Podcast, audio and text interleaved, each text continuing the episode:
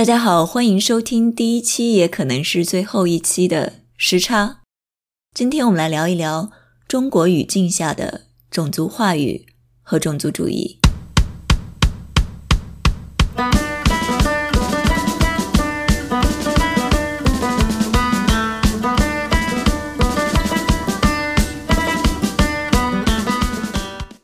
大家先来自我介绍一下吧。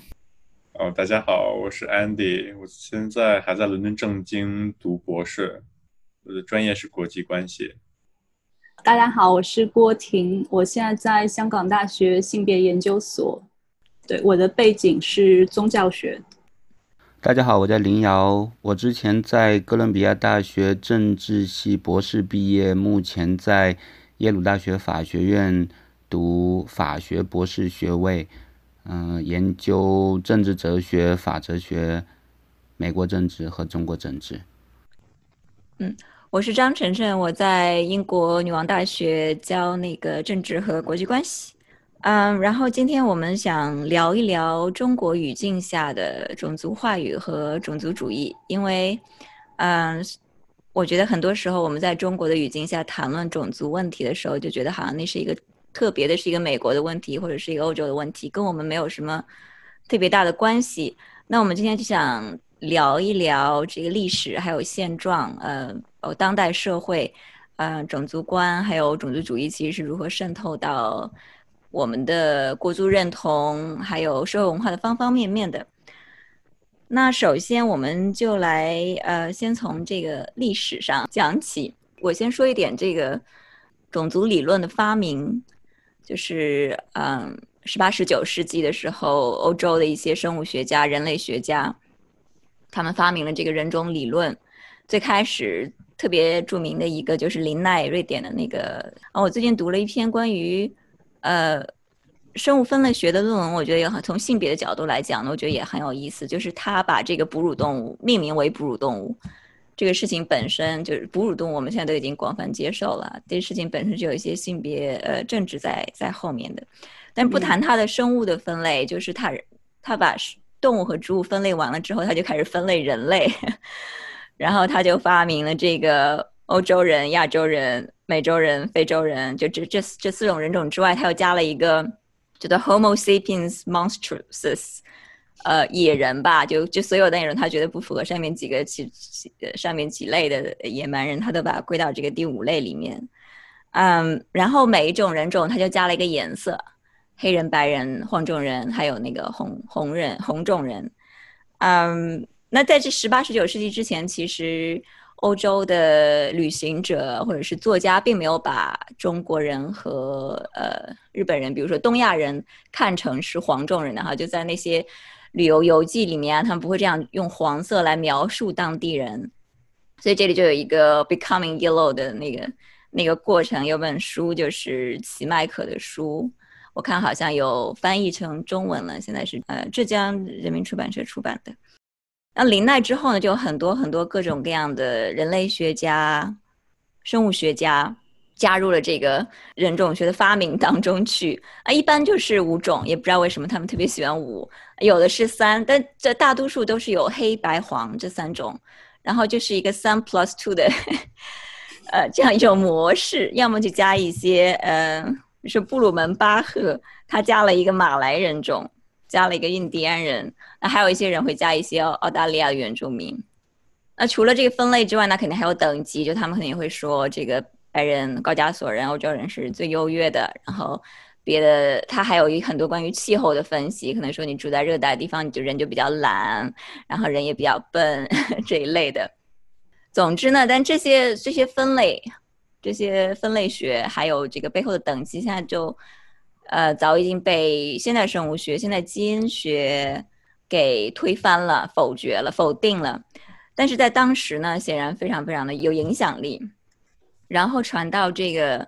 中国、日本，传到东亚来之后，也基本上是被东亚的那些当时的知识分子、改革家，不管是改良派还是改革派，都接受了这个，全盘接受了当时流行的那种人种论，然后把它结合到国族建构当中来，就很矛盾的一件事情。他一方面想要反抗这个西方的帝国主义，另一方面又是全盘接受了帝国主义的这种呃等级的人种观。然后中国人好像还特别喜欢黄种人这个概念，也就是把它呃把它整个结构结合到这个我们的国族认同中来了。那我觉得你们好像都有蛮多的话想说关于这个种族化还有国族建构的，嗯，在近代中国的角色。对，刚晨晨说到那个。就呃，近代东亚或者近代中国有那个西方列强这个说法，但是同时西方又是一个文明的标志。这个三图啊，林瑶也在他最近的那个文论文里面其实也提到了，呃，那个其实不只是中国，其实当时后进国家其实都有这个倾向，就既既是认为。就就有点羡慕、嫉妒、恨，各种情感混杂在一起。那我们如果看呃，这那个中国近代这个被认为国父的孙中山，那孙中山其实就混杂了非常多的当时呃，既是革命理论说，也是科学说，然后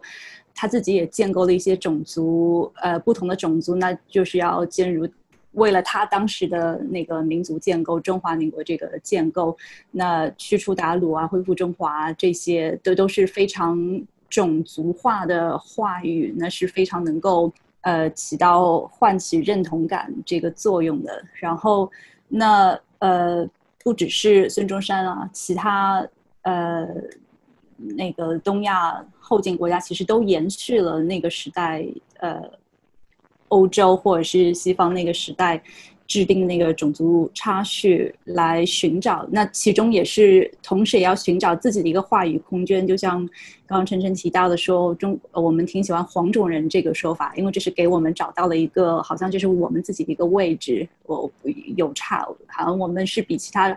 比如说比黑人高一等，虽然和白人还有一定的差距，但是黄种人是一个有自己有一个话语权的这么一个，呃。有有一个存在感的这么一个种族，那为其他非常多的呃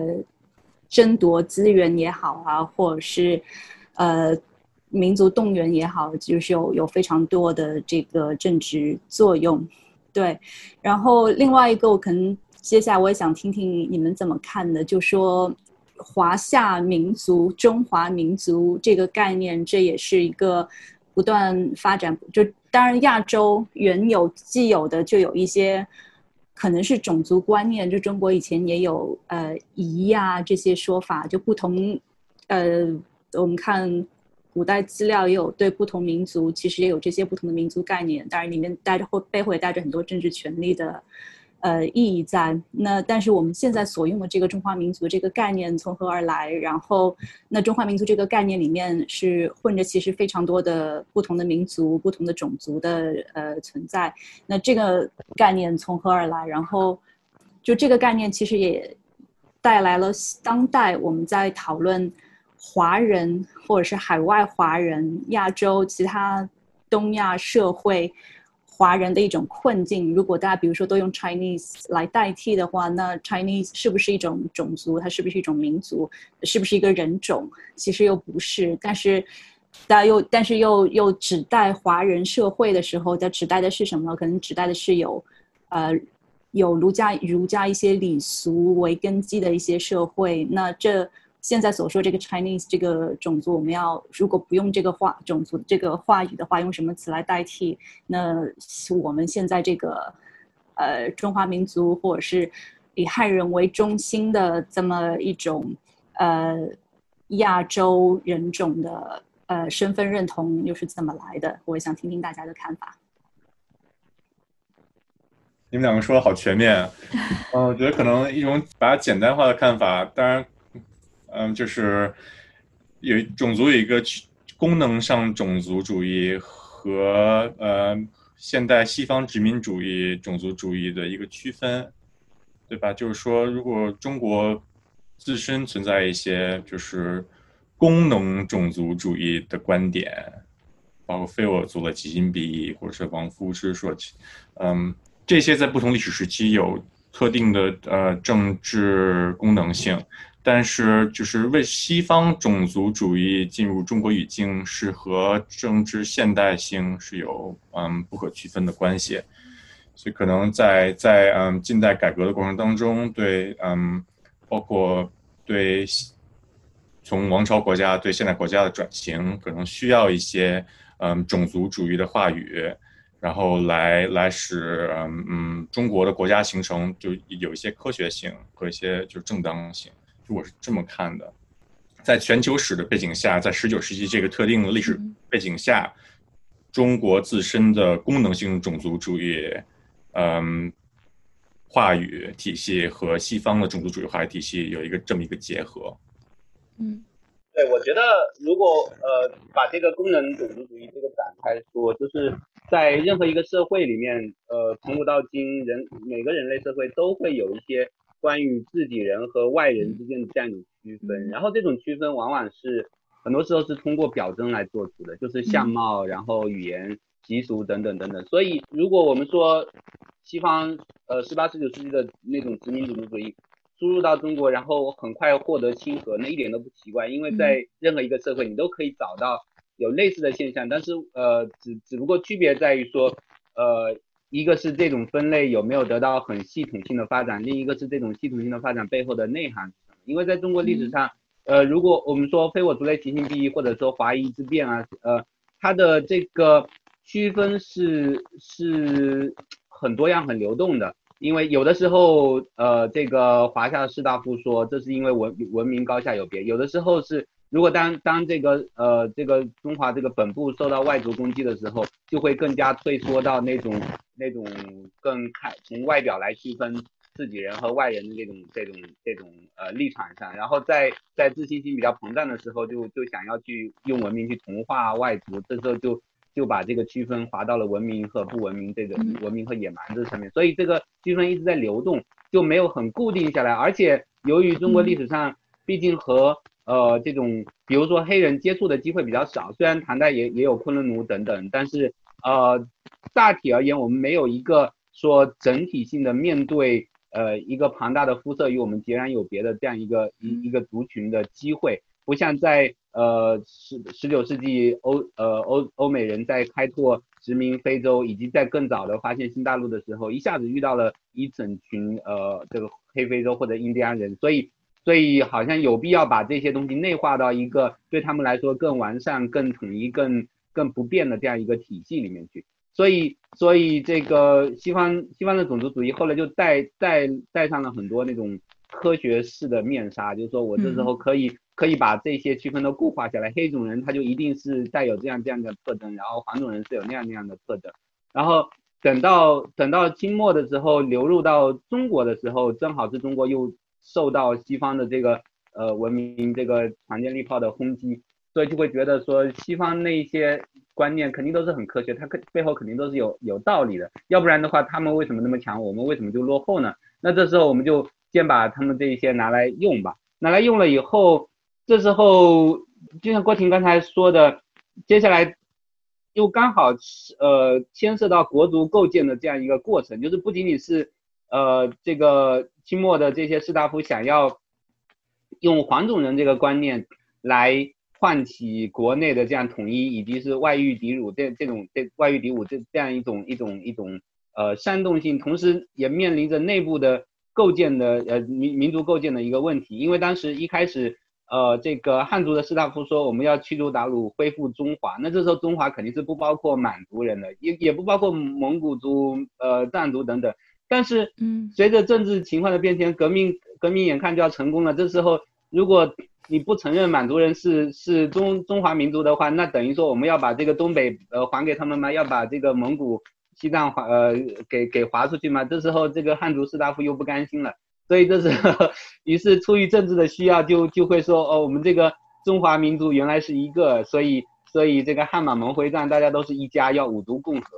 但是这个五族共和这个。这个概念本身也是非常的，呃，就是说，当然这个从中华民族这个概念的扩大本身是一种政治投机的过程，但这个政治投机的过程又有另外一层政治投机，因为他们把这个南方的那种所谓的百越或者是苗族或者是呃南方的很多少数民族排除在这之外了，因为南方的少数民族是没有政治权利的，在那个时候他们没有没呃不像蒙古族或者呃满人或者藏人，他们有一个相对独立的一个地方政府控制的一一大块的地盘，所以这时候不需要去统战他们。所以，于是，在谈五族共和的时候，就自然而然的把把苗族排除排除在外了。呃，所以这时候汉满蒙会战，剩下的四个都是好像都是就是需要拉拢、需要统战的对象。于是，在这个基础上，这个中华民族的概念就就这样建构建构起来。所以一开始它内部就充满着非常多的矛盾，因为因为这个这个这个国族建构它不是一个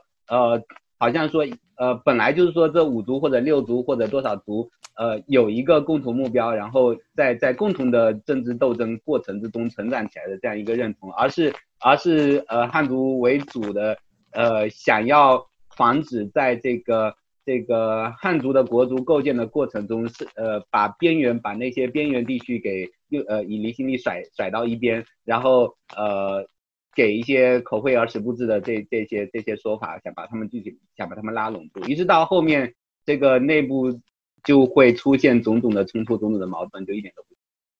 嗯，我也想评论一下这个，就每个各种社会中都存在这种歧视。以及和西方现代性联系在一起的这种，我们塑造了我们现代社呃现代世界的这种种族主义。就我觉得像林瑶刚才说的，那每个社会都存在这种呃功能性的歧视，它不是一个系统的东西，它也不是有科学和现代思想、现代启蒙思想作为后盾的这样一个知识体系。但是，嗯，和殖民主义、帝国主义。结合在一起的这种种族主义，我们看到它是它是有整个西方启蒙思想，还有十八十九世纪的生物学作为基底的，然后它一定是关于世界秩序的。所以你去看那个，呃，那个中国的当时的启所谓的启蒙知识分子，他就接受了这种世界秩序，然后他在讲很多关于种族和民和文明之间的竞争。他把整个世界看成是一个，他把整个世界秩序看成是种族和文明之间的竞争，啊，这种种族和文明竞争的世界观，我觉得现在还是蛮有影响力的，尤其是在知乎上，对我看了很多很多的那个知乎的帖子，就是延续这种延续这种世界观，然后嗯，还有这个文明和野蛮的就种族思想的背后有。文明和野蛮的那个这样的一种二元论，嗯，也是最近看了那个 critical race theory 之后，才意识到这个跟跟人类为什么当时发明人种论的这些人都是人类学家，就是人类学的起源，它建立在这样一种对 humanities anthropos 的区分上面，嗯，那 anthropos 就是它只能是一个结构的，它只能是一个知识的客体，它是被研究的对象。而 humanities 它是知识的主体，它是用来它是生产知识的，嗯，然后当时完了之后再去看我们嗯我们非常喜欢的政治哲学家，比如说阿伦特，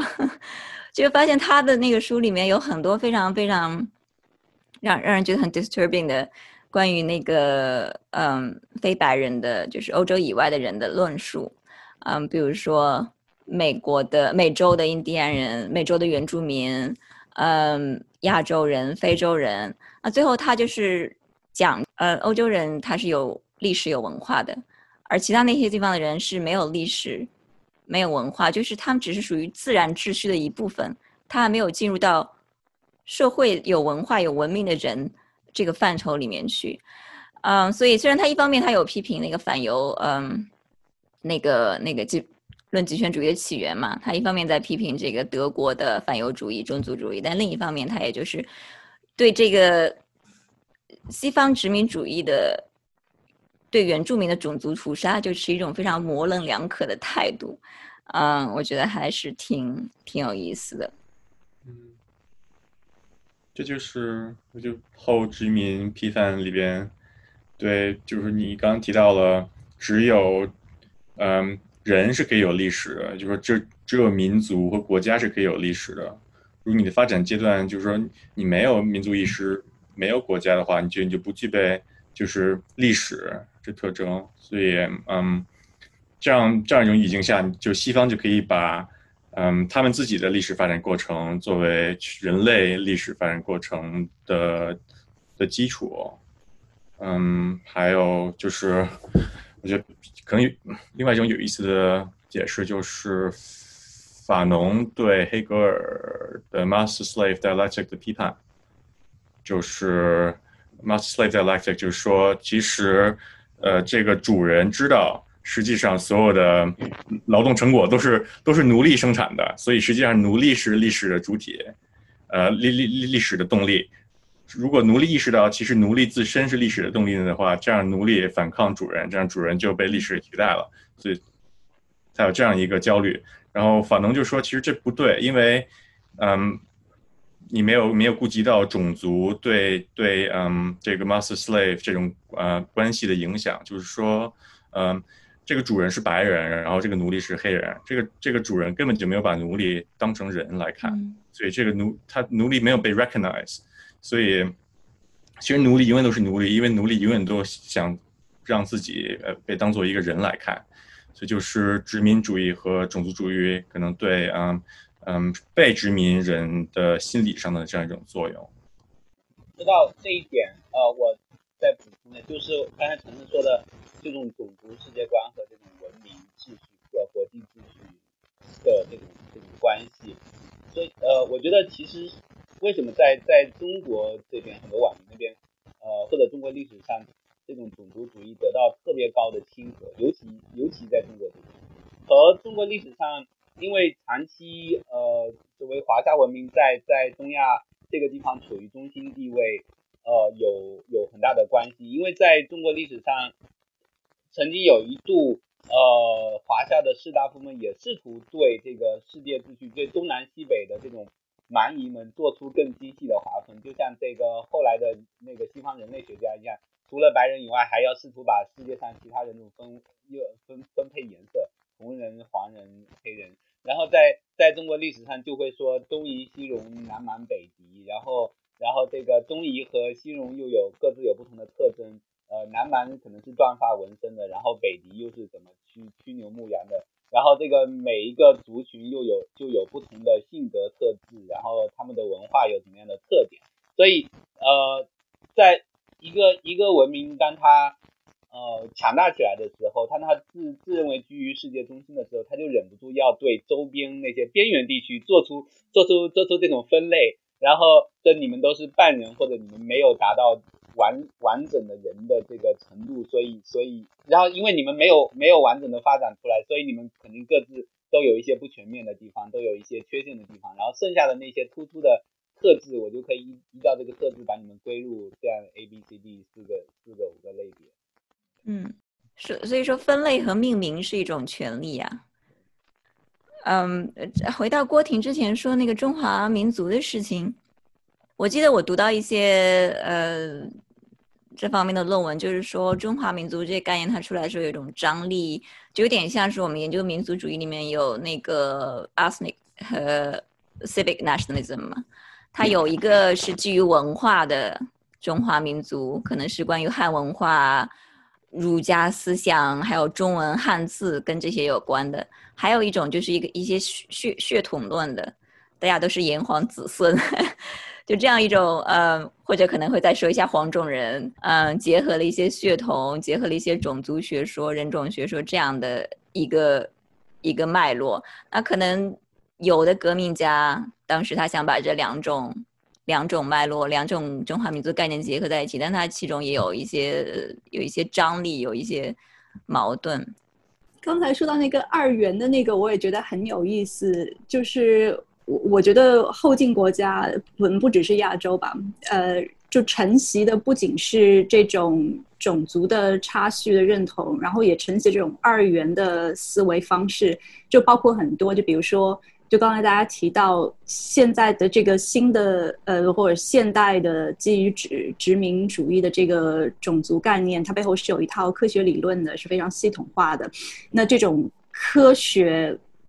versus 非科学吧，就这个也是这种二元，这其是其中一种。然后另外一种就是文明跟野蛮的二元论。那还有一个就是就虽然它是科学观，但它也带着它的合法化的方式之一，也是比如说用宗教，就基督教文明对立，就比如说穆斯林文化，那是我们后来都看到非常多例子，或者是，啊，那就是呃没有宗教就是没有文明，那就是大就这殖民时期非常多的合法化的理论依据是这样，就这种二元的思维，我觉得我们到今天就是后进社会深受其害。我们如果看非常多就 turn of the century 的作家、学者或者改革家，他们最让他们痛苦的，就说是，呃，亚洲或者是传统与现代的那个那个冲突和张力，或者是东方与西方的冲突和张力，就永远是有这种二元论的这种张力在，因为其中东方又一定是落后的、保守的、传统的，非常。呃，弱小的那西方就一定是非常文明的、现代的，这种张力到现在，呃，就比如说在今天的香港，还是经常可以看到，尤其如果是基督教中学毕业的话，那学生就一定会一定会这样想，就我觉得这个二元化的这个思维，就从包括种族、包括科学、文明。就这这一套思维，我觉得到现在大家都是非常在在挣扎的。但其实就像刚刚说，大家说的，包括法农也好啊，包括呃那个斯图亚特霍尔也好，就他们其实都说是我们就是要就是要跳出这种二元里二元的框架来看，就从不只是从世界秩序来看吧，就跳脱二元框架来看这个世界历史。因为像刚才雷瑶说的，呃。大大大大家都提到的，我们用的就是西方的这个时间的这个进程，历史的进程也是一个非常，呃，这样点从点到点的非常非常 Eurocentric 的这样一个历史进程，看历史进程的方式，就从现代后现代这样子，那这也是其中二元的，我觉得对后进社会的一个伤害。嗯，还有一个二元就是先进和落后嘛。对对对对对对对，嗯，我最近在开始想这个素质这个话语的时候，觉得素质这个这个话语也是是呃八十年代的时候后来才出来的。嗯，我觉得这种高素质和 低素质，最后也是一直能够归到先进和落后，然后归归到个人特质。它最终我不知道如果把它说成是一个种族化的东西，是不是太 stretch 了？但是。但是反正是很有问题，然后但很有问题之后又又自然化了，已经成为我们日常生活的词汇的一部分。就是看到一种现象，就要想要要不要去用素质来解释它。我觉得素质和种族的关系其实是可以说的，它就不只是日常生活化非常自然说出来用日常话语，它其实也是自然化，就是它是变成就比如说。这是它的一个属性，自然属性就本质化。这这个人就是素质低的，属于那一类的。那这这这，就是是其实是可以用这个种族的框架来看。我觉得它跟呃更像一种泛泛的这种优生学，优生学。就是种族种族主义里面，它有一部分优生学的那种，呃，思想就有有一部分重合嘛，就觉得是呃某些人基因比较低下，或者是文化，或者是这个族群，就是你把这个优生学在比喻的意义上使用，说这个族群它的文化比较低下，所以这些人他们素质就一定不高。然后，然后但是这种优生学，它有的时候它可以用在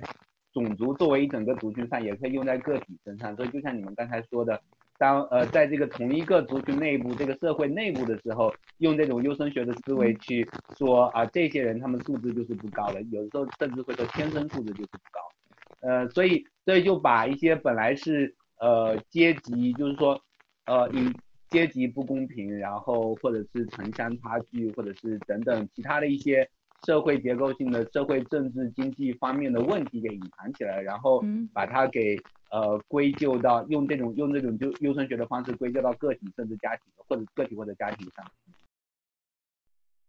我最想不通就是一方面就是嗯，你都可以看到就是种族主义作为嗯一种意识形态的。历史的流动性，就在不同的可能殖民社会或者或者说民族国家的框架下，它的表现方式是不一样的。嗯，就是即便是就是很明确的种族的呃呃高低的分分别，或者是就是说呃像优生学这样的，嗯，一种方式，因为优生学不不是在每一个嗯社社会里边，就是统治统治阶级都会提出就是优生学，可能可能统治阶级会会想去维持种族之间的区分，比如说在荷属印尼这样的地方，就是荷兰人因为数量不多，就很想维持自己的种族的差别，然后让殖民当局很头疼，就是就是嗯，mix race。就是怎么怎么去嗯 classify 这些人，就对殖民过程产生很多影响。但比如说在如果新西兰这样的社会，嗯，可能殖民当局的 意图就是想迅速的去同化，然后去消灭掉原住民，这样可能就会就会提倡就是 assimilation，然后会会提倡就是 eugenics。我想就康有为他是他是个 eugenics 的优生学的提倡者，他好像是说就是说。这可能要 fact check 了。在大同实现的时候，世界上应该只有黄种人和白种人，因为黑人是很低劣的。但是呢，然后就是说，那那那很理解，就是说，就是黄种人和这里边还这里边还还很 gender，就是黄种人和黑种人的啊，黄种人和白种人的女孩不愿意嫁给黑人，所以的话，这样就要给这些愿意为大同牺牲的人 做出奖励。那那那个时候的人都是很相信这一套的，就觉得白白种人和黄种人是比黑人要优等的。中国的那个知识分子喜欢这一这个，就像你们之前说的，帮助他们在世界上找到一种位置，有一席之地。嗯，你之前说孙中山，其实我不知道你们有没有看到我的 推特，看那个三民主义的演讲，我就看到他其中一个论述是关于他想用那马尔萨斯的那个呃人口理论来讲为什么。呃，西方人和日本人一定会来这个消灭中国人，让我们亡国灭种的。然后他就 他的数据实在是太搞笑了。他说，两百年前乾隆时期，我们人口审查是四万万人，我们现在也是四万万人，所以我们一百年后也还是四万万人。他说，这个这个欧欧美的人口增长速度都非常快，日本人口增长速度也非常快，但是我们人口不会增长，我们就会一直是这么多人，所以我们要被他们消灭。你知道那个弧线吗？就是呃，胡焕庸的那个腾冲黑河，可能如果在初初中课本里边地理学可能学过。嗯，我记得，然后就说，我看到他一九三五年写的《中国人口之分布》，他就是用这种气候自然去解释中国的种族分布，他明确用“种族”这个词。还有说，汉蒙蒙古人啊、藏人就住在这种呃沙漠草原地带。然后，呃，汉人就住在适合适合农业活动的 华东的地方。然后，然后，但他把西南单独列出来，他说西南这个地方比较特殊，或就是西南是种族杂居比较严重，可能指的就是嗯嗯苗族这些。就是这些种族主义实际上和中国自然科学的发展是有密切的联系的，很难把这个就分开。嗯，对我想到我之前看到有一本书。呃，一时想那个那本书是一位好像是印尼的一位学者写的，呃，是他是讲为什么亚洲女性喜欢美白产品，然后就梳理了一下，然后他就提到也提到自然科学的发展，然后就说其中或者是科学的发展，其中有一个算是呃 debatable 的伪科学观吧。就说，因为农耕社会的人，那你皮肤白，那肯定证明是你不用农耕，你是有闲 有闲分子。那就其其中一个呃历史的为那个呃东亚社会追求美白的这么一个合法性的作为合法性的这么一个依据，就是这一点，这些都挺有意思。然后我觉得孙中山当时应该是受了非常多思潮的影响，就他像一块大海绵一样。我记得我还看过，他是受非常多那个，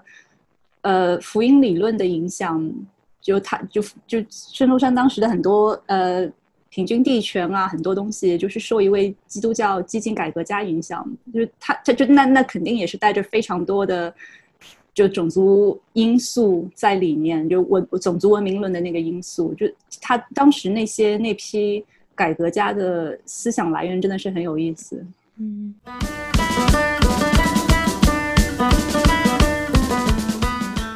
但我们就呃谈先那个，因为基本上也谈到已经谈到当代了，我们先来说一下当代的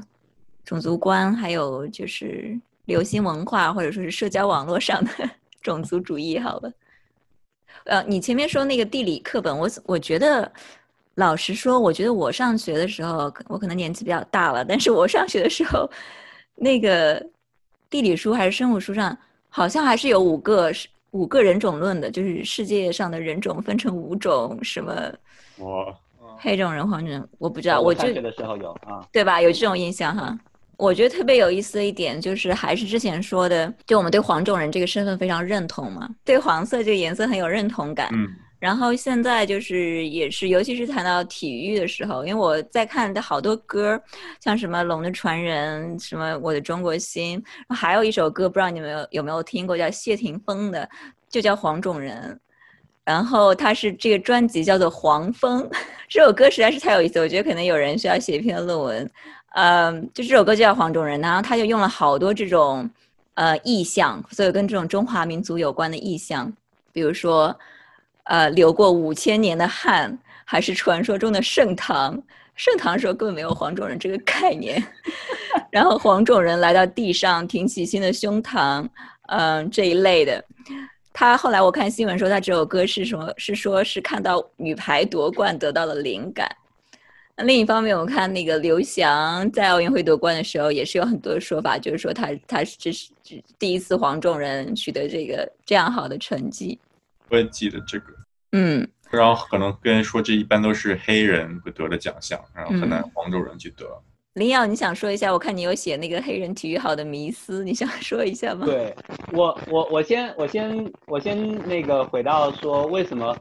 好像中国人对黄种人这个意象这么迷恋，就是因为在在比如说英语世界里面，黄种人或者黄色这个词，在古代的分类学里面，它常常和一些负面的意象联系在一起的嘛，因为颜色在不同语言里面，它的意涵是相差很大的，然后在在英语里面，你说黄种黄黄色，可能就是说这个人呃面黄肌瘦，这这这种意意义上，然后或者是胆汁很多，然后这个有很多的病，然后身体很柔弱，然后这个情绪很糟糕，或者诸如此类的意象。你听呃在在英语里面听到黄色，可能就会联想到这些东西。然后在在中文里面，一开始大家这么呃对黄种人这个说法毫无保留的接受，我觉得跟中国古代那种什么五行理论，包括说那个炎黄子孙那个说法，呃，皇帝本来在五行里面也是居于这个五方之中嘛，然后呃什么赤赤白青金青黄，然后黄是土德，土的土是在天下之中的，然后那个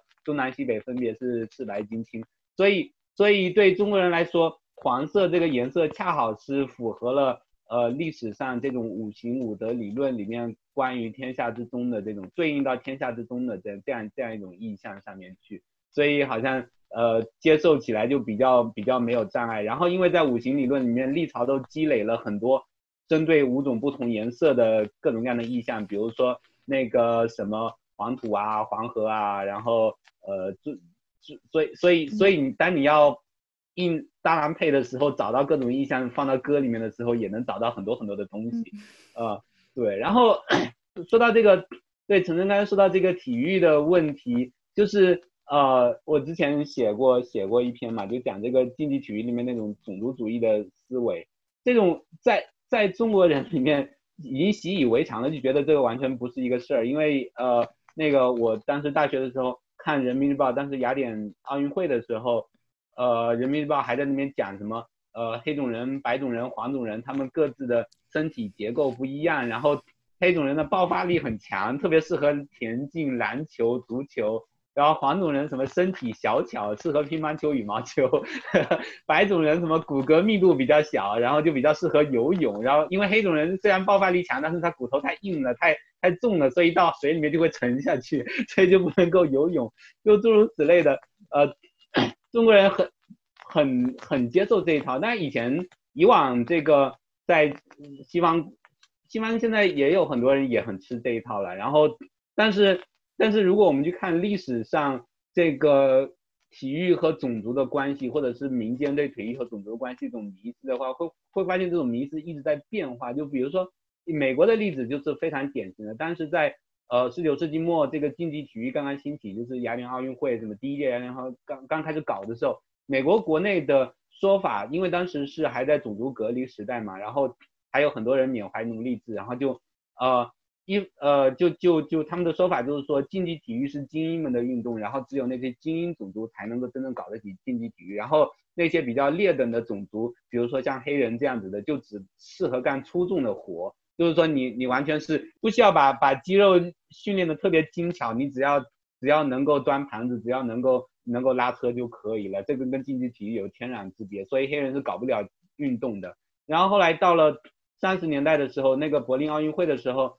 那个 J.C. Owens，呃，就是第一个呃拿到奥运金牌的那个美国运动员嘛，他不是呃在田径里面拿了拿了冠军，所以这个美国主流社会就不能够不承认说，哎，黑人也可以搞体育，但是他们还是不能够承认说黑人可以搞所有的体育，于是他们就换了一种态度，就是说，呃，就是我们现在我们现在说的。中国社会比较接受的黑人爆发力强的那种说法，说法就是从那个时候来的，就是因为 Jesse Owens 拿了田径冠军嘛，所以你必须要承认说黑人也有爆发力比较强的。但是呢，然后呃美国主流社会就说黑人爆发力强没有错，但是他们的耐力不足，毅力不足，所以短跑可以，长跑不行。然后还呃然后后来这个黑人在长跑中哎也出了一两个这个冠军什么的。然后他们就又变了一个态度，就是说黑人单打独斗可以，短跑、长跑都行，但是他们团队精神不行，因为他们太太低劣了，所以他们没有办法相互配合，这个，嗯，对吧？所以，所以这个球类运动他们是不行的，不能够打篮球。然后后来那个那个篮球明星，黑人篮球明星什么张伯伦啊什么的打出来了，然后这个主流社会，美国主流社会的态度又变化了，那这时候就说，呃，黑人的体育体育可能好，但是体育好的人往往智力比较差。所以这个就恰恰证明了黑人这个是比较劣等的种族，对，所以这个，呃，我这个这个种族主义社会里面关于种族的体能和体育这种迷思是一直在变化的，一直在一直在调试的，就是就是一开始以各种各样的名词阻止他们进入竞技体育，然后后来有这些所谓的低等种族的人进入竞技体育，然后终于有一两个人打出人头地了以后，然后他们就会改换一个。改换一种说法，然后最终再继续帮助既有的这种种族主义的秩序、这种观念加以进行维护。所以，所以这个是一个非常有意思的一个历史演变的这样一个过程。嗯，我觉得我们为什么在这个谈到体育的时候特别喜欢谈种族，特别喜欢引用这个种族的概念和和呃话语，就是它特别符合你这种生物论的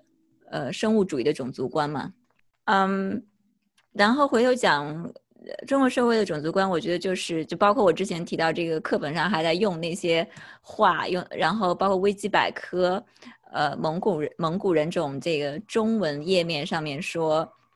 就在第一段就说有研究指出黄种人的儿童比那个白种人儿童 还有黑人的儿童智商高，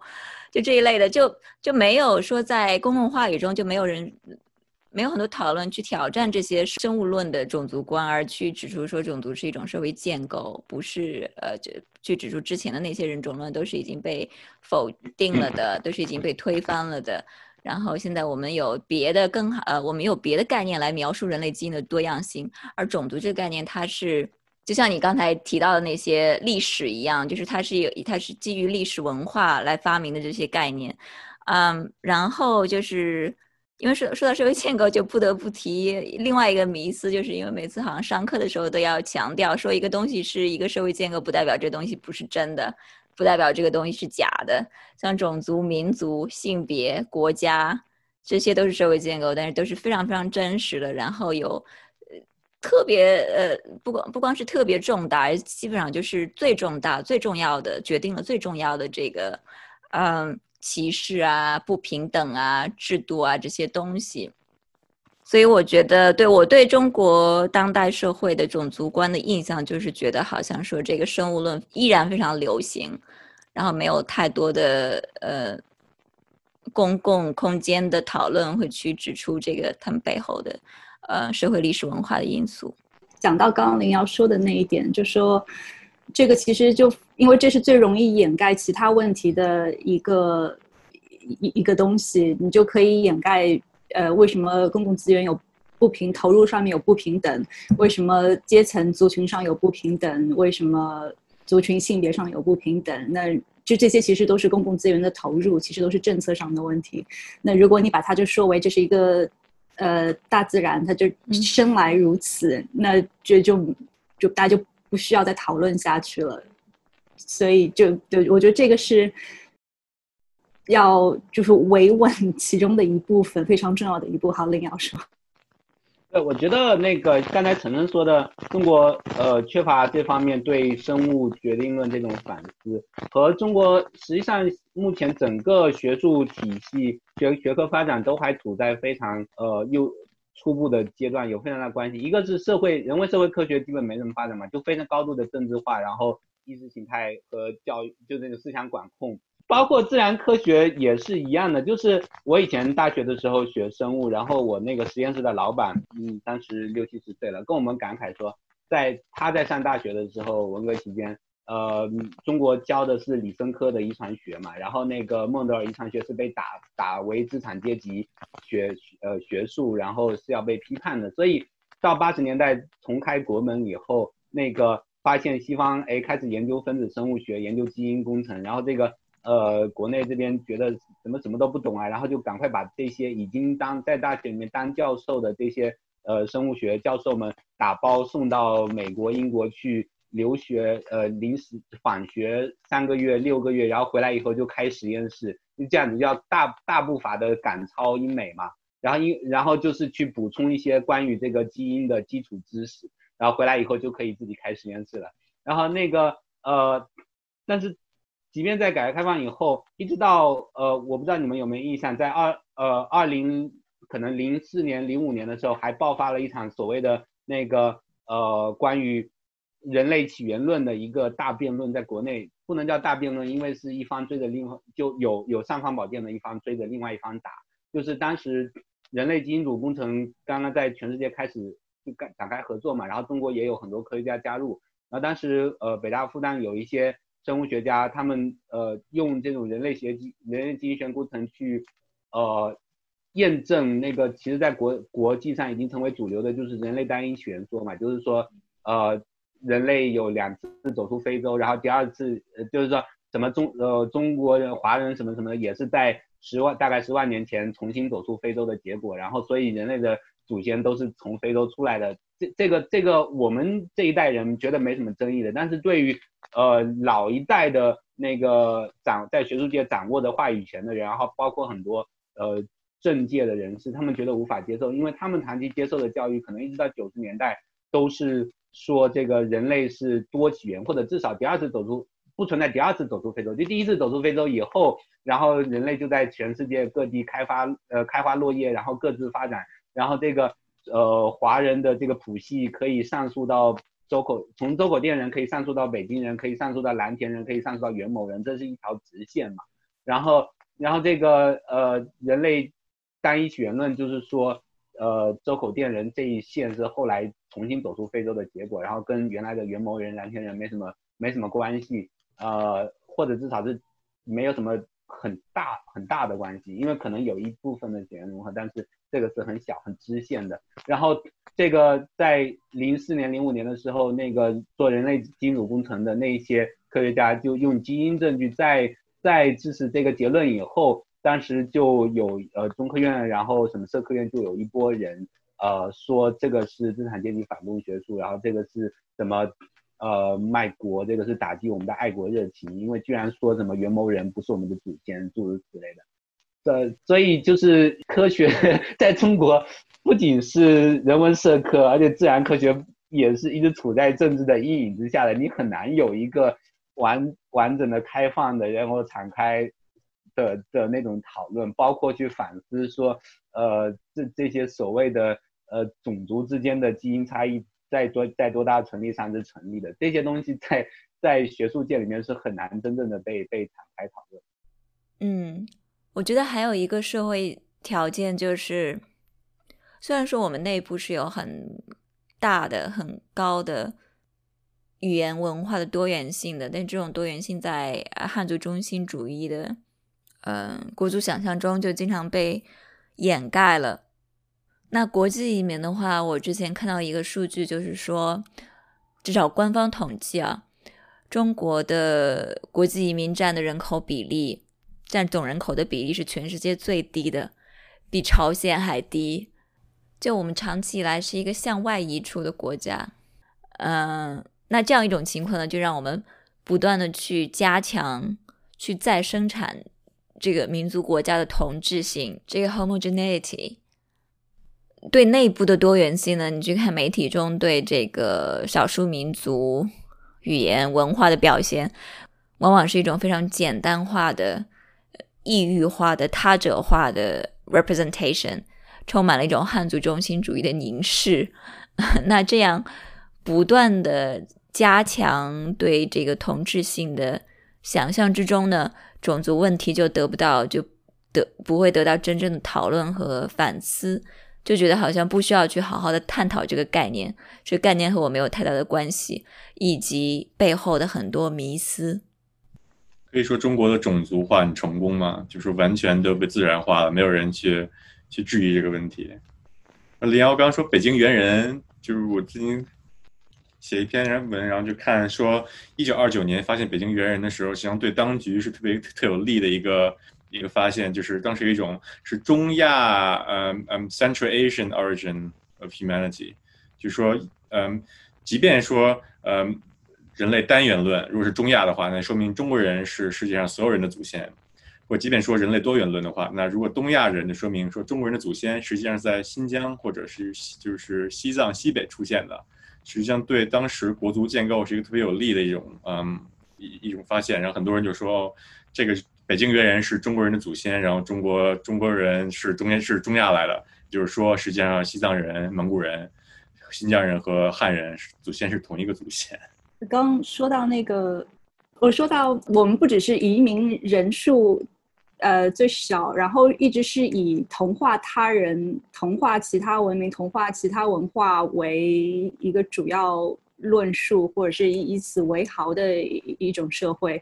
然后，就哪怕现在有新清史这样的新的说法来挑战这种五千年文明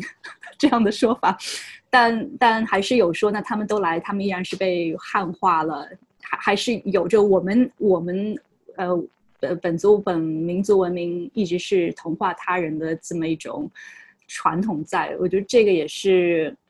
可能就话语里面或者是公共公共讨论里面就会缺乏这种更多样的讨论的这样一个原因之一吧。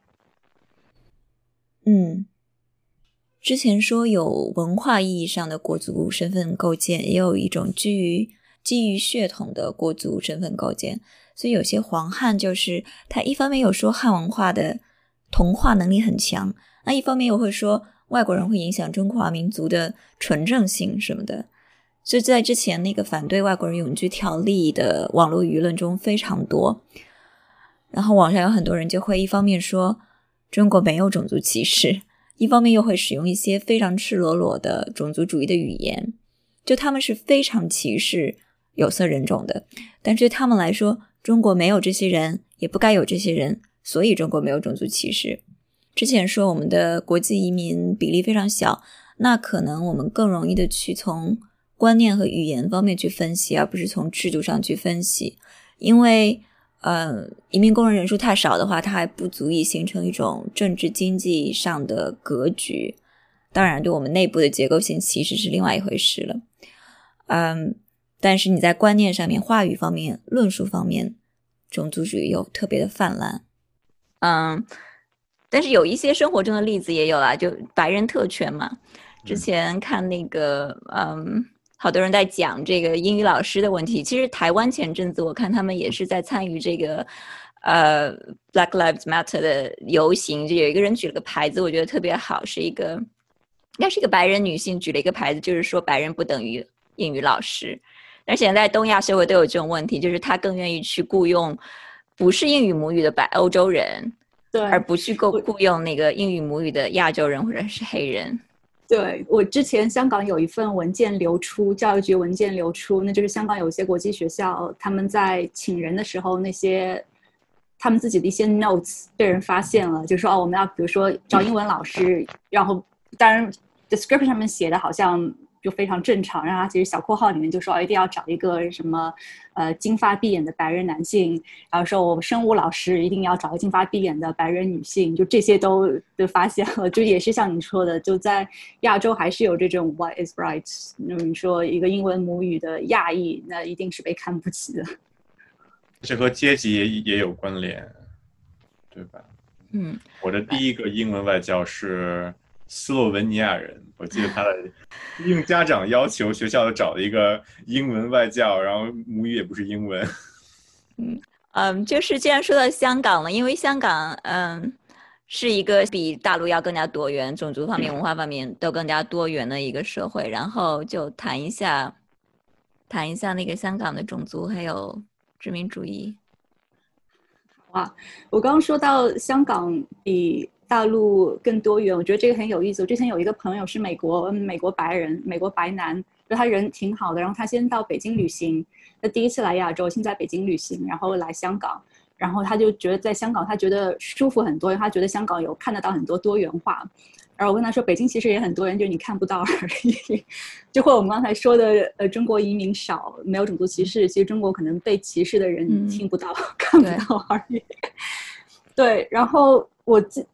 就我觉得用可能比喻、比较的方式说，可能比较清楚我想表达的这个意思。就我记得从在香港待这。呃，两三年之后，然后有一次去新加坡，然后那感觉特别有意思，因为在新加坡你是看得到那个基于种族的呃社会差别，这个多样性非常明显，但是是非常人为的，其实是磨灭了每一个族群内部的多样性，每个族群内部的文化。那呃，这是新加坡，但和它不刚好相反的是，在香港你看得到非常多的多元性在社会上，但是你。看不到他们自己的话语权吧？就就刚好是相反的，就是这个是非常有意思的。在新加坡是有意识建构这些，然后，呃，就是香港其实一直是一个非常多元的地方。然后，呃，我记得在香港在跑马地的那个香港坟场，那个香港坟场就很有意思，它里面的不只是有英国呃殖民将士。呃，躺在那里，那其实也有那个 Posse，有那个呃拜火教人啊，就是有非常多不同的民族，但他们是跟当时英帝国一起来的。然后那这些人在，但少数族裔在就香港所所谓少数族裔，在我们讨论香港社会的时候，其实一直都不被提起，在香港本身也不太提起他们。那在香港外部，比如说中国中国大陆在讨论香港的时候，也不太提起，或其他。社会其他角度，好多香港师也不太说起，就一直把香港看成是一个二元对立的，或者是一个二元的社会，那就是白人跟 黄种人，或白人跟汉族人，就这个是我觉得很有意思。那这其中当然是有呃殖民，当时殖民因素，有殖民带来的这些 legacy。那他当时殖民主要面对的主要的是。呃，华人族群的一些抵抗，或者是一些面对主要是华华华人族群的一些抵抗吧。那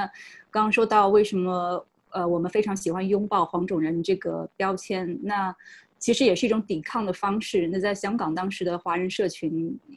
本来是流动流动性非常强的，但是他们为了抵抗当时白人的英英国人的殖民，他们反而就驻驻扎在香港，一定要形成自己的社群，一定要打着自己是。比如说黄种人，就另外一种文明，另外一种人种，来跟英国殖民者抗衡，然后形成了非常多他们这些族群的规则。呃，就从比如说文武庙开始，就医院也是那个时候建的，因为非常多的习俗是不一样的。然后当然殖民的那个呃 policy 呢，肯定里面有非常多的治治理，也有非常多的暴力，有非常多的不公。所以，就华人就形成了这么一个对抗性的这么一个呃传统。那这种对抗性之中，也是就形成了就我们刚刚说的二元对论性，就是我们华人对抗白人，或者或者是呃儒家文化对抗基督教文明。那就把当时其实存在香港社会非常可见的那些南亚裔，其实把他们都边缘化了，也就把他们把他们只是作为好像是帝国的 plus。帝国的小小小兵，不把他们真的看在眼里。呃，就香港其实有一本书是讲香港战前的不同，呃，不同族群、不同族裔，呃《丁新报》写的，就里面其实有有非常多有有犹太人啊，当然说有有穆斯林、有南亚裔、有有东南亚裔，有有非常多不同的族群，但是能够被记录的，当然还只是一些，就比如说被记录的犹太人都是一些犹太的富商。那犹太富商其实就他们来香港的犹太人，跟就是来亚洲的犹犹太人，他们其实分成好几种，就有有的是从。呃，亚洲就是呃呃东方来，所谓中中中亚或者是呃中东来的，那也有一些是从欧洲来的不同的犹太人，但他们到了香港之后，呃，因为香港这种二元对立式的二两种族群对立式的这个这个局势，所以他们必须要选择站边，所以他们后来也就站边，当然就站到了跟白人站边，呃，就这这种。呃，族群选择的方式，族群形成的方式，对香港这个种族的想象是非常有影响的。就我觉得这个是挺有意思的，然后也造成为他们被可能也不只是被迫，他们也自己也是共谋式的，因为他们也是需要寻找社会资源。但这种就是在公共话语中就减少了对多元性的讨论，就他们也也变成了另外一边，就变成那个二元论，像其中的一边，就减少了。公共话语中对种族或者是文化多元性的讨论，然后另外一种就是英国殖民也是一种同化式的殖民。那要在这个殖民体系里有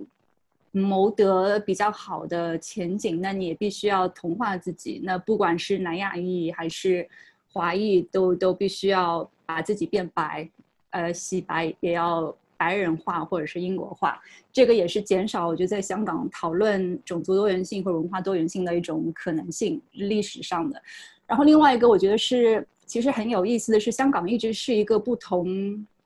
呃，兵家必争之地吧。要从十九世纪开始殖民时代开始，然后在就孙中山建立他建立国族的时候，其实对香港也造成了一个影响。其实香港的。南方的这些大家族，就香港这边的那个华南家族，其实是要抵抗孙中山的这种自上而下的国族建构。那他们做的就是和华人精英，香港的华人精英就和白人勾结起来，然后要形成形成一种就更保守、更传统的一种自我建构，就。有点类似于黄种人拥抱黄种人这种说法，他们就建构了一种脱离语境，就脱离历史，其实并不存在的这种儒家传统。那其实就是那后来也是抵抗五四啊，抵抗新文化运动，就抵抵抗北方而来的这些运动。那到冷战的时候，我觉得特别有意思，就看冷战的时候有部电影叫《玻璃之城》。是黎明演的，黎明跟舒淇演的。然后那里面，黎明是参加社会运动，然后呃是反抗英国殖民统治，但他举的那个那个旗帜上面是孙中山像，所以就挺有意思。就他当时那批抵抗呃英国殖民，他们拥抱的建建构自己身份、族群身份，用的其实是民国式的呃国国民。国国民政府推行的那一套，呃，国那个身份认同的那一套话语，就这个挺有意思的。然后在呃冷战时候，因为香港是不同，呃政治，呃不不同政治权力体需要争夺的一个地方。那为了保护香港不受共产主义的侵袭，所以呃英国当局、殖民当局和华人精英再次联合起来。就再次巩固，就说要把，就是当时现在有些教育局的文件，当时教育局文件现在可以看到，就在教育局的文件里面说要加强香港的儒家教育啊，然后说就是要把香港人，把 Hong Kong Chinese 塑造成一种和中国人不同的中国人，但他们都是用 Chinese 这个词，但是说就是要把香港人塑造成一种另外一种华人，那这个就是一种，那香港又一直有，比如说宋王台啊，就这些。又一直说我们是保护了儒家文化，有这些说法。然后后来也有呃新儒家来香港，所以他们保留了就是另外一种说是我们保留了更完整的、更完善的、更纯粹的中华文化。那这种呃种族意识就是有一些是呃对文化想象、经典文化想象之上的种族意识，但其实也是冷战局势下的一个结果。这我觉得挺有意思，因为然后现在我们也看到。呃，在就这种基于文化想象的种族意识，然后在冷战之后，在民主回归派的时候，在八九十年代也非常的流行。呃，但是在现在，我觉得有所改变了吧？现在，因为他们更年轻一代意识到这种基于文化想象的身份意识，呃，其实跟中国大陆永远脱不了联系，所以他们现在又在寻找新的一些呃种族想象的一些一些机制吧。那在这个里面，呃，就是南亚裔，我觉得一直是。被排斥在这个香港香港身份的建构之上的，因为他香港身份建构一直是基就这种文化想象儒家文化之上的。然后，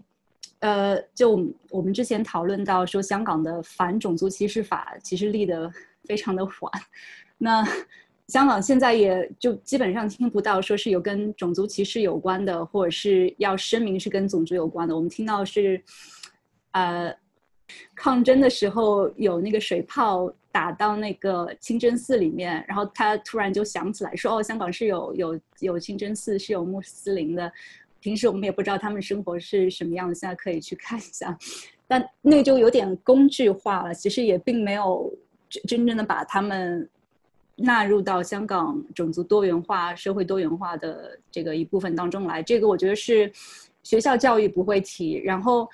呃。”当然，在香港说粤语是身份、种族身份一个非常大的一个标记。那南亚裔他们如果就跟当然是跟阶层也有关了。他们如果不上英文学校的话，上本地学校，是不是说呃能说粤语呢？那本地学校当然不会有那个 racial segregation，不会不会明文的有，但事实上是有的。事实上就是老师因为他教起来容易，他就把呃可能广讲广东话的小孩分成一组，然后。其他小孩，你是哪个族群，就把那个你那些族群的小孩分在一起，然后老师永远不会有机会教那些非广东话母语的小孩广东话，然后他们也永远会就非常难学到广东话。这个是就就是可能机制上、教育上把南亚裔或者是非粤语华裔排除在这个呃身份想象之外的这一个方面，对，挺难的。就当时在想，他南亚裔作为香港人的前提是他的粤语的熟练程度和他是不是在香港出生，等于说直接就排除了不会粤语的南亚裔的香港人的身份。其实很像就是其他后殖民社会里边就对比如澳洲人和新西兰人的想象，就是你作为新西兰人或澳洲人，因为新西兰长大，知道前提是你要有熟练的新西兰口音的英语。就完全排除了原住民不是英国人这这个这个可能性，就觉得 conditional。对，但是我觉得在香港香港的这个，sorry，我觉得他这个还是比比新西兰可能更更难一点，因为他还是有那个黄种人对其他人种的就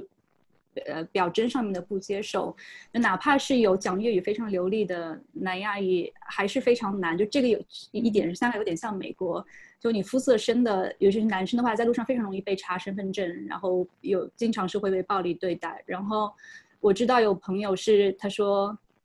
呃，他上是本地学校，就粤语学校，然后从小不只是同学、老师都笑话他，就是就嘲笑他是肤色不一样，就完全是以表征区别的。他虽然他也是说粤语的，然后他说他从小就。挺惨的，然后小时候不懂事，他也怪自己为什么 皮肤那么深，长那么丑，然后他就拼命刷自己的皮肤，都刷出血来了，然后跟同学说：“你看我流的血也是红色的。”然后大家都吓坏了。就就这个是我觉得是，就既承袭了呃可能殖民时候的那种分类，但是它其实也有呃华人社会那种对。基于肤色、基于生活习惯的这这些、这些、这些呃固有的种族想象吧。嗯嗯，我觉得就是这些讲中文的，包括普通话和粤语的，嗯，社会，比如台湾、香港、新加坡，都有这个外籍劳工的歧视问题。嗯，新加坡这次的新冠疫情也是突出暴露了这个问题，呃，结构性的不平等。那中国大陆的话，它因为本身有一个非常庞大的廉价劳动力的储备，就它不需要，而且因为经济发展的关系，没有到那个阶段，不需要大量的引进，嗯，低收入的移民工人。当然，我们也有很严重的歧视问题，是针对内部的移民的，就是所谓的农民工的，有很多身份上的、制度上的歧视。那么将来如果需要大量输入国际移工的话，那么歧视的问题、剥削的问题可能会更严重。上海有一段时间说到是要请菲律宾，请菲从菲律宾请那个家家政助手，然后因为他说他们说英文，然后就那个家，因为他们说是说英文，然后那个你知道吗？整个包装就不一样了，就变成一种高级版的呃家政助手，然后还听到就上海跟香港的中产都觉得就说啊，其实中国人就是呃钱多人傻素来。确实存在外外劳工实际上是存在的。嗯嗯嗯，刚才林瑶想说什么了吗？呃，我我就刚才就是一想说郭婷举的那个例子，关于关于呃想要引入菲律宾嘛那个劳工的，然后还有就是我想说，其实。现在虽然没有大规模的就全国各地呃那种劳工进入，但是看看我们现在对那个所谓广州黑人城的那种想象和攻击，就可以看出说将来这个如果有进一步的这种外籍劳工输入的话，情况会这种歧视会严重的。嗯，现在现在仅仅是在广州的那些来做生意的那些非洲人就已经是被全国铺天盖地的攻击了。对我刚刚说到说到。就这种，呃，刚林阳说，每个社会都会有这种歧视，都会有这种的不同，就以表表征为为那个 reference 这些歧视或者是分类。那我我也在想，就是比如说在在中国这种对 有色人种或者是 brown Asians 的。或者是有就皮肤生过黄种人的歧视，就除了历史上的这些呃科学观啊，历史上的这些承袭了西方的这些种族分类之外，可能还有嗯流行文化一直以来流行文化的就是从西方来的流行文化的影响。就前一阵那个呃飘乱世佳人被下架，然后大家都觉得非常的痛苦。然后就类似于这种流行文化，尤其是被奉为经典的，就这里面对种族的，就种族的，就可能是我们很多人的种族想象都是基于这些美国白人流行文化而来的。对，然后就是有一种西方等于 whiteness，而且国际化等于西方这样一种结构，所以才会有说我我我们的学校要表现的国际化一点，那我们一定要雇佣白人，而不是雇佣。呃，印度人或者是黑人，的，虽然他们也是国际化的一部分，但是你不会把它放在这个高级的国际化 想象里面。然后我觉得把这个西方等同于 whiteness 也是呃，为什么说有很多呃很多国内的网友他比那个他看到那个呃他看到欧洲好多移民，他看到这个什么种族主义者的塑像被推倒了，他比欧洲人还气，因为他觉得那个事情好像就打破了他对。呃，西方文明等于白人文明这样，而且他就装作看不到白人文明的那个呃里面那么多的那么多的压迫和暴力，或者说是他看到了，但他觉得那个暴力是正当的，他觉得你先进的白人文明、西方文明就应该去征服、去毁灭那些落后的文明。对，还有那个另外一种科学伪科学论，就社会达尔文主义，也也是这种说。呃，淘汰你，或者是征服你，或者是呃暴力对待你，就是有原因的，因为你就是劣等，必须被淘汰的。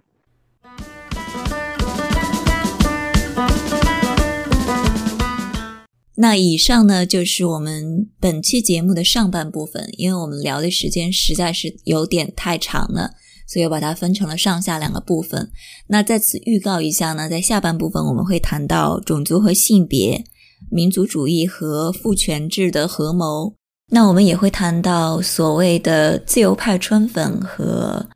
右翼民族主义者之间，他们在种族观上面有什么相同之处和不同，敬请期待哦！再见。